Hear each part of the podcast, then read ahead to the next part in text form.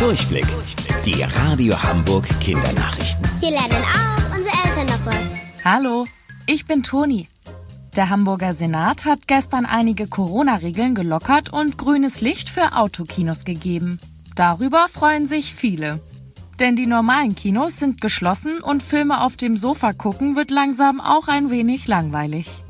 Das Praktische am Autokino, ihr müsst nicht aussteigen. Jeder kann dort einfach hinfahren, auf einem Platz parken und schon geht's los. Dadurch, dass also alle in ihrem Auto sitzen bleiben, wird der Sicherheitsabstand eingehalten und niemand hat direkten Kontakt zu anderen. Wo genau Kinofilme unter freiem Himmel gezeigt werden, steht noch nicht endgültig fest. Viel Platz gäbe es auf dem Heiligen Geistfeld oder dem Parkplatz der Trabrennbahn.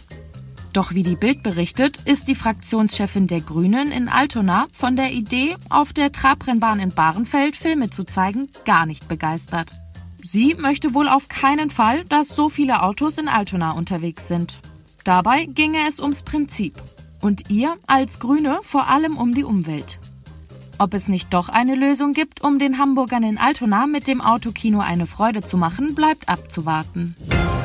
Normalerweise legen im Hamburger Hafen jedes Jahr über 8000 Schiffe an. Dieses Jahr werden es wohl weniger sein, denn wegen Corona ist aktuell viel weniger los. Doch irgendwann wird auch da wieder der Alltag einkehren. Dann gibt es wieder richtig viel zu tun. Und weil die Transportschiffe immer größer werden, braucht der Hafen größere Kräne, um die ganzen Container auf und abzuladen. Die sind jetzt angekommen. Auf einem großen Spezialschiff wurden sie von China aus um die halbe Welt bis zu uns gebracht. Jede ist 80 Meter lang und zusammen wiegen die fast 5000 Tonnen. Ziemlich beeindruckend. Und wusstet ihr eigentlich schon? Angeberwissen. Die Firma Edding verschickt jedes Jahr 10 Millionen Stifte vom Hamburger Hafen aus in die ganze Welt. Würde man die alle hintereinander legen, würden sie von Hamburg bis nach Rom reichen. Um 17.30 Uhr hören wir uns wieder. Eure Toni.